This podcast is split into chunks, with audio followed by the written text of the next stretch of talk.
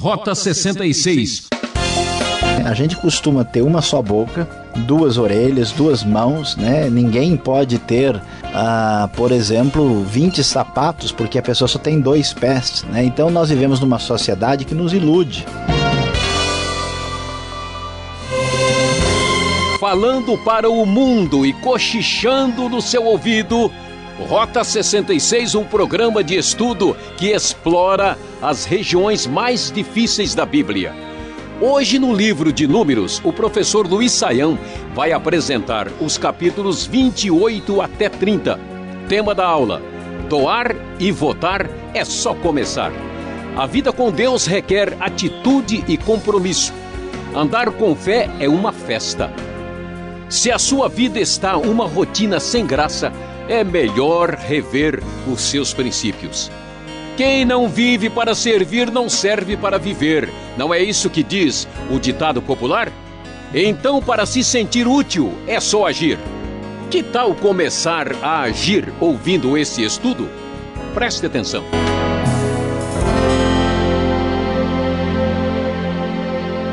Quando chegamos ao capítulo 28 do livro de Números, nós vamos ver instruções claras sobre as ofertas que deveriam ser entregues ao Senhor.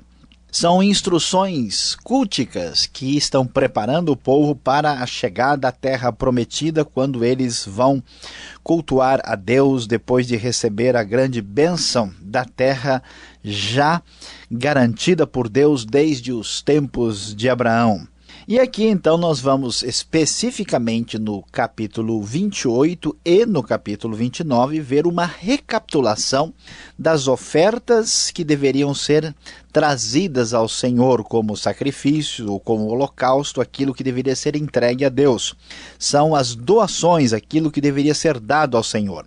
É importante observar que Deus é o Senhor do tempo. Deus traz para Israel uma observação clara do calendário para lembrar que ele é o Senhor ah, do tempo e, portanto, deve ser honrado de maneira específica dentro do calendário anual do Israel bíblico.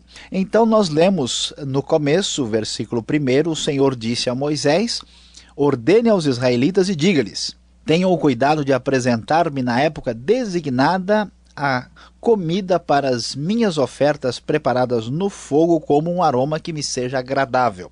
Assim, os primeiros oito versículos dizem respeito às ofertas diárias que deveriam ser trazidas ao Senhor, uma oferta preparada no fogo de aroma agradável ao Senhor.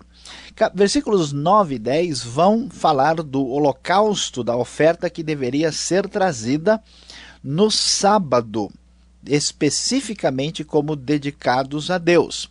Além disso, no primeiro dia de cada mês também era apresentado um holocausto específico para Deus como oferta mensal, oferta diária, oferta do sábado e a oferta mensal. E o capítulo 28 ainda vai apresentar as ofertas específicas da Páscoa, que era comemorado no 14º dia do primeiro mês, e a oferta das fest, da festa das semanas, também conhecida como Shavuot, ou seja, a festa do Pentecoste, conforme observamos nos versículos de 26 a 31.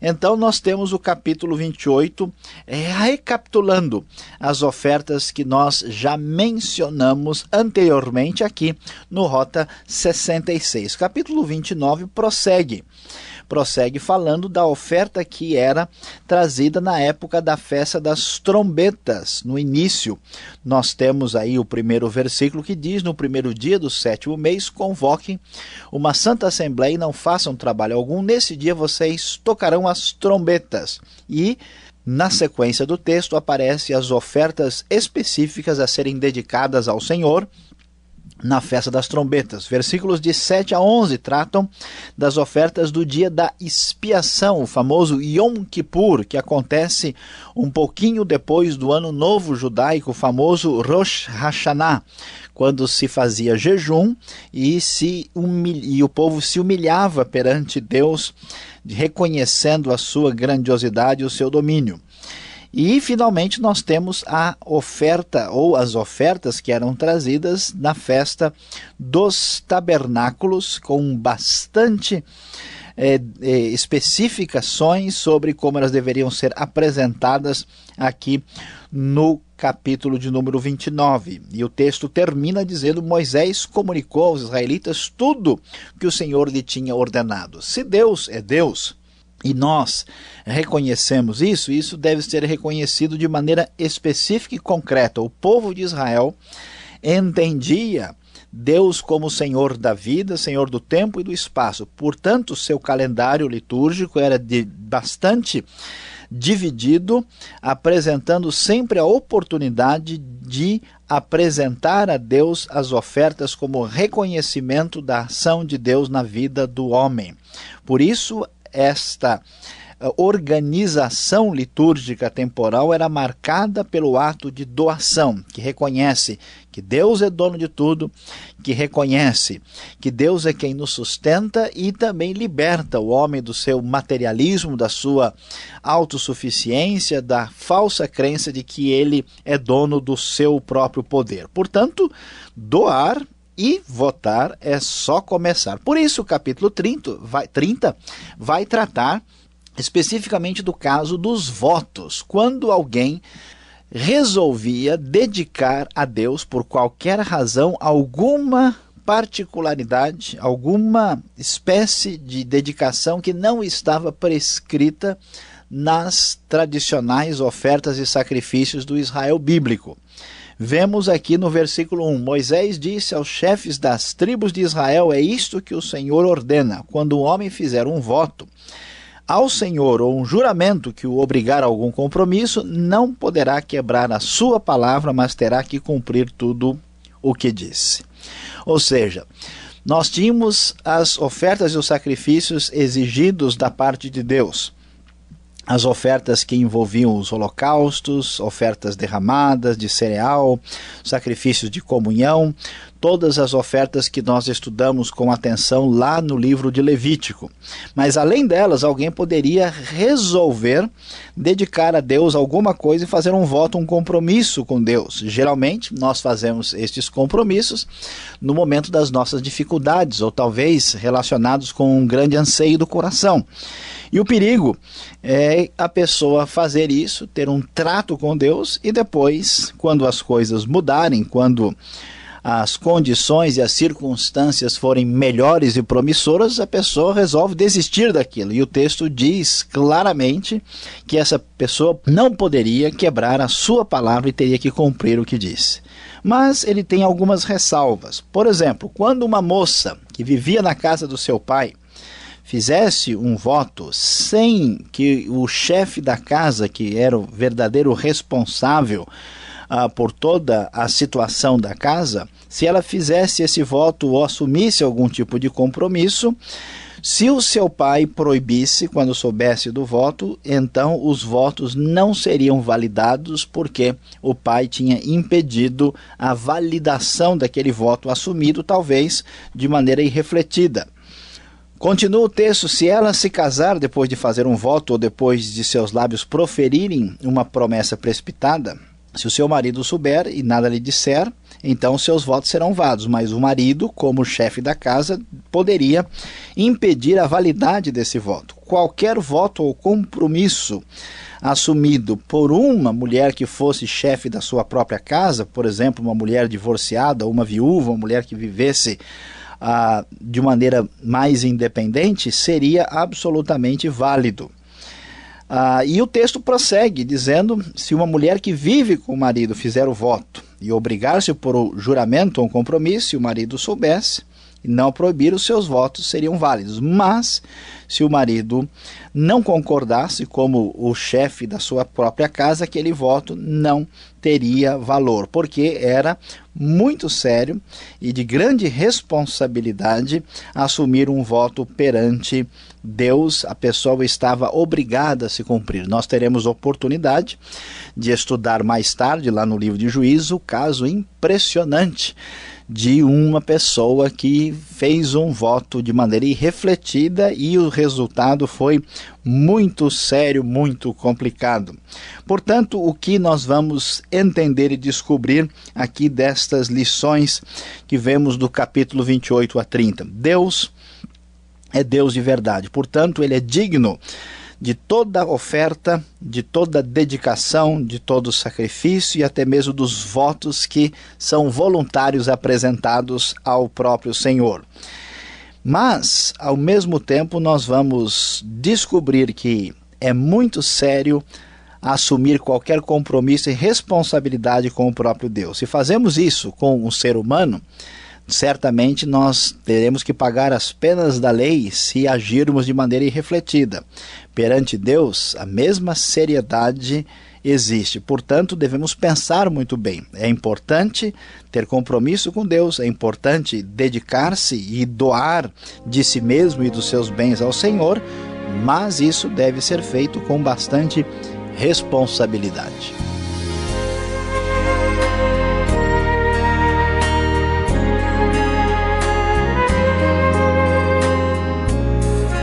Você está no programa Rota 66, Caminho para Entender o ensino teológico dos 66 livros da Bíblia.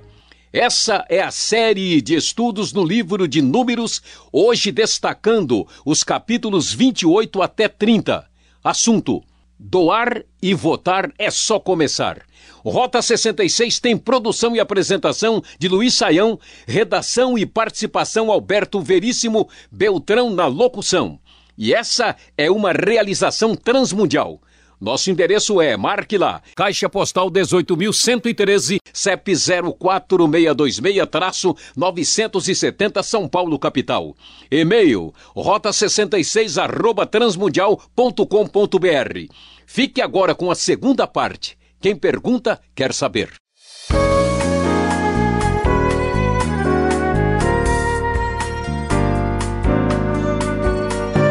Hoje, números 28 até 30. Pastor Luiz Saião, não existe oferta demais nesse episódio todo. É oferta de tudo quanto é tipo, tamanho, cor, modelo. Já até me perdi aqui quais são elas.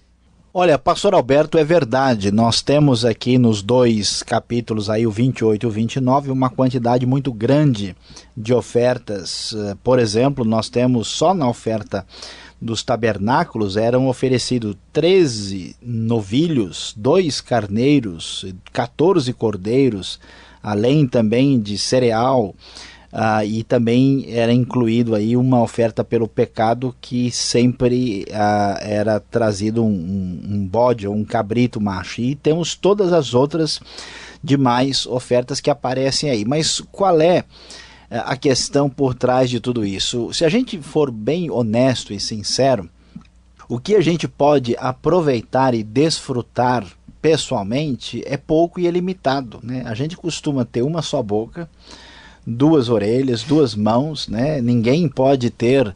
Uh, por exemplo, 20 sapatos, porque a pessoa só tem dois pés. Né? Então, nós vivemos numa sociedade que nos ilude, tentando estabelecer necessidades que realmente não são necessidades reais. Nós não precisamos de tudo aquilo que o tempo todo se sugere que nós devemos ter. E a essência da vida é viver em função dos outros e de Deus. É uma postura altruísta. Então, numa espécie de exercício de altruísmo, o homem era convidado a reconhecer de maneira concreta aquilo que Deus representava para ele. Portanto, ele preenchia o seu calendário através é, de certas, certos cultos, né, certas festas especiais, quando ele demonstrava a sua apreciação por Deus, porque parece que grande parte do nosso povo de hoje perdeu a perspectiva de que se a gente vive de uma maneira a apenas reforçar o nosso egocentrismo, a nos alimentar, a gente se torna cada vez mais exigente, cada vez mal, mais mal acostumado com as coisas e uh, mais insensível para com a necessidade dos outros e muito pouco grato perante Deus. E isso é algo terrível, assustador, complicado.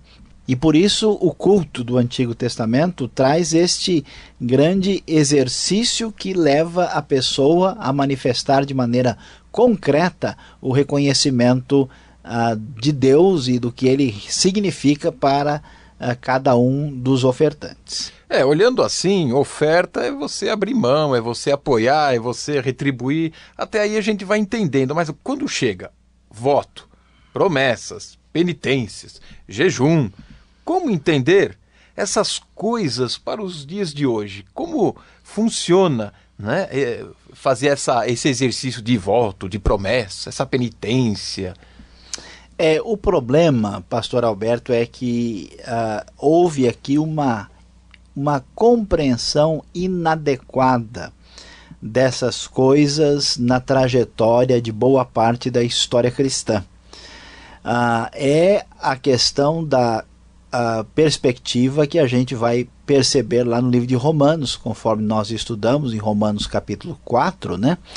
Que se entendia que a lei tinha sido dada para justificar o ser humano. E o apóstolo Paulo deixa bem claro que a lei nunca pôde justificar ninguém. Então, em grande parte da trajetória da, da, da espiritualidade, né, até mesmo do mundo ocidental, algumas pessoas entenderam que ao praticar Uh, vamos dizer, de maneira concreta, alguns desses atos ou ofertas, elas estariam adquirindo mérito perante Deus. Virou uma espécie de moeda de troca espiritual. Então, por exemplo, a pessoa fazia uma penitência na intenção de se privar ou de se machucar de alguma forma para alcançar um favor de Deus. E esse tipo de raciocínio é que é o problema.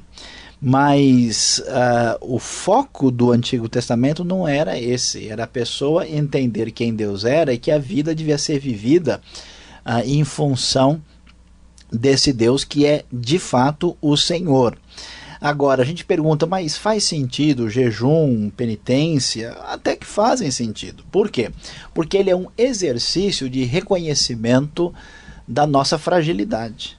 Então, por exemplo, quando eu faço um jejum, se esse jejum é dedicado a Deus, se esse jejum é acompanhado de oração, isso é uma coisa bem-vinda. Agora, se a pessoa entende que esse jejum lhe dá mais espiritualidade, o torna superior, ah, lhe permite ter uma espécie de posição né, de, de, de troca de mérito diante de Deus, a coisa perdeu totalmente a referência. Então nós até podemos fazer alguma espécie, ter alguma espécie de experiência de privação pessoal em favor do reino de Deus. Na verdade, muitas pessoas que trabalham na obra de Deus fazem isso espontaneamente. E a impressão que Jesus nos dá lá no Novo Testamento, quando a gente vai ver lá no final do Evangelho de Mateus, é que essas pessoas chegam lá e Jesus diz: Ó, oh, vocês foram me visitar, vocês fizeram isso, eles nem lembram do que fizeram, porque fizeram espontaneamente como fruto da graça de Deus.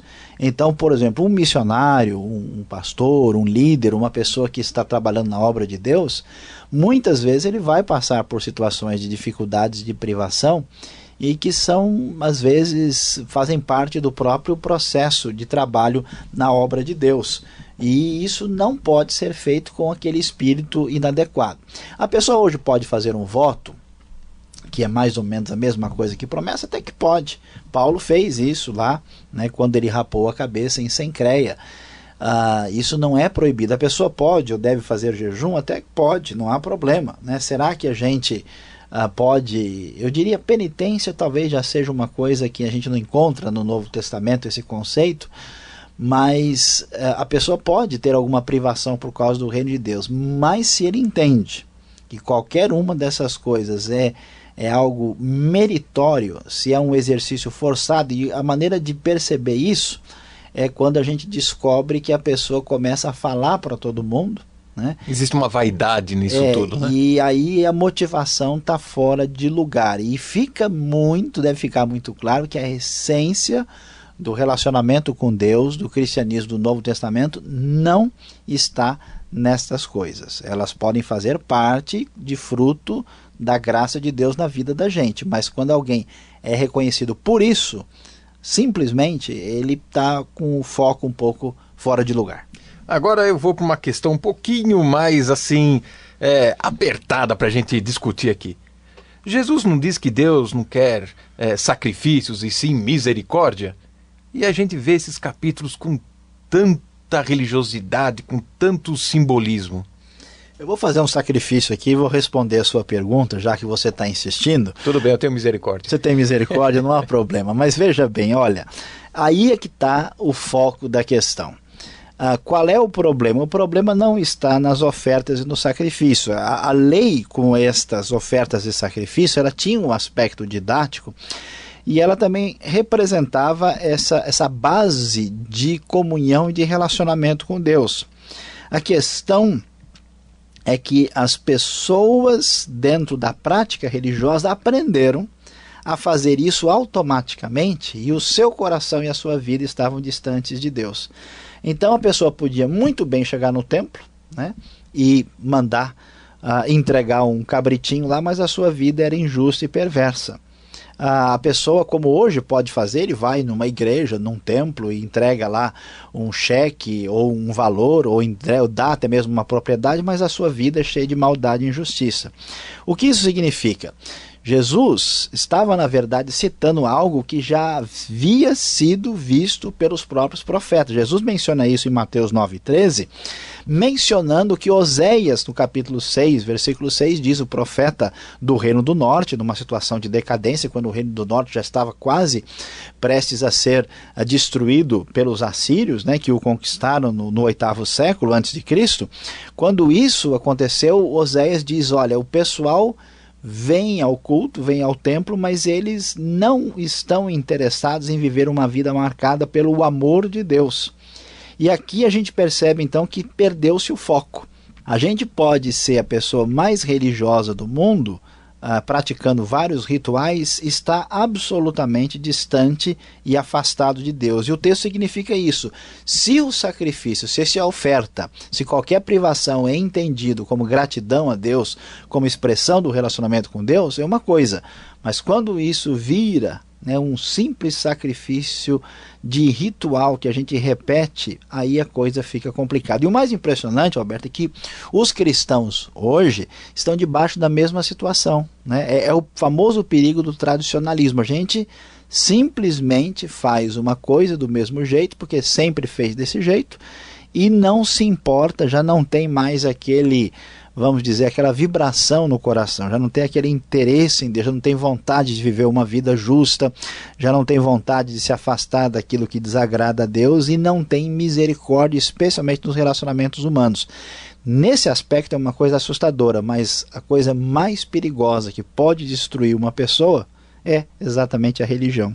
Por isso que Jesus encontrou maior dificuldade com os religiosos do que com as pessoas que viviam vamos dizer assim, uma vida desregrada. Tá certo. Muito obrigado pela explicação. Foi uma segunda aula dentro da primeira aula ainda. Mas você que está nos acompanhando, temos mais uma palavra para o seu coração.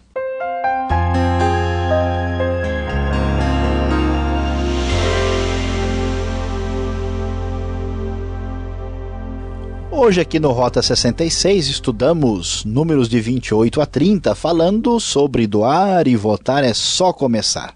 E a grande lição que temos aqui é a seguinte: viver é doar.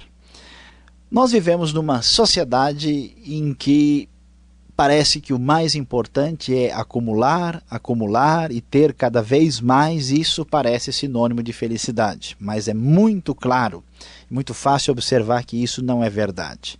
A única maneira de se ver livre de um materialismo doentio, a única maneira de se ver livre de uma autossuficiência perniciosa é concretamente doar a si mesmo para Deus. Doe os seus talentos, a sua capacidade para o Senhor.